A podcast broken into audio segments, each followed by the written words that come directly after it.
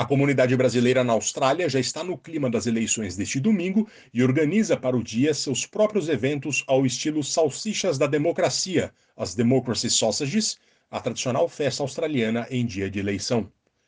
Os eventos replicam a polarização política do Brasil e normalmente são focados em grupos de apoiadores de candidatos específicos. Enquanto isso, os candidatos a presidente no Brasil participaram na quinta-feira à noite no país, sexta-feira na Austrália, do último debate presidencial na TV Globo, tradicionalmente o mais assistido nas campanhas eleitorais. Participaram os candidatos Ciro Gomes, do PDT, Jair Bolsonaro, do PL, Luiz Inácio Lula da Silva, do PT, Felipe Dávila, do Novo, Simone Tebet, do MDB, Soraya Tronic, do União Brasil e Padre Kelmon, do PTB. Bolsonaro e Lula subiram um tom um contra o outro no assunto corrupção e o programa foi marcado pelos sucessivos direitos de resposta.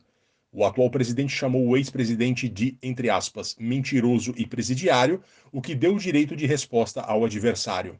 Neste, Lula respondeu citando o caso das rachadinhas e o sigilo de 100 anos que Bolsonaro decretou em informações públicas.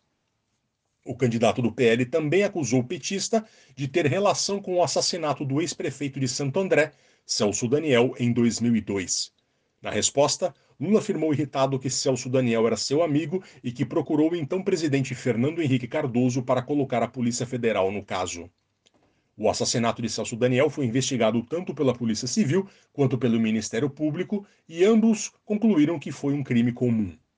Lula também demonstrou irritação no embate contra o candidato Padre Kelmon, do PTB, a quem chamou de, entre aspas, impostor, candidato laranja e fariseu. O debate prosseguiu até próximo das duas da manhã do horário brasileiro. Na noite desta quinta-feira no Brasil, manhã de sexta na Austrália, também houve o último levantamento do Datafolha presidencial antes do pleito de domingo. Nele, Lula aparece na liderança com 48% das intenções de voto contra 34% de Bolsonaro. Ciro Gomes, do PDT, tem 6% e Simone Tebet, do MDB, aparece com 5%. Nos votos válidos, ou seja, excluindo-se os votos brancos e nulos, o Datafolha aponta que Lula chega a 50% no limite para vencer no primeiro turno. Bolsonaro aparece com 36% e a margem de erro é de 2 pontos percentuais para mais ou para menos. Para ser eleito em primeiro turno, um candidato precisa ter 50% dos votos válidos mais um. A pesquisa indica que o índice de abstenção será fundamental para haver ou não segundo turno presidencial em 2022. O Datafolha ouviu 6.800 pessoas entre os dias 27 e 29 de setembro em 332 municípios do país.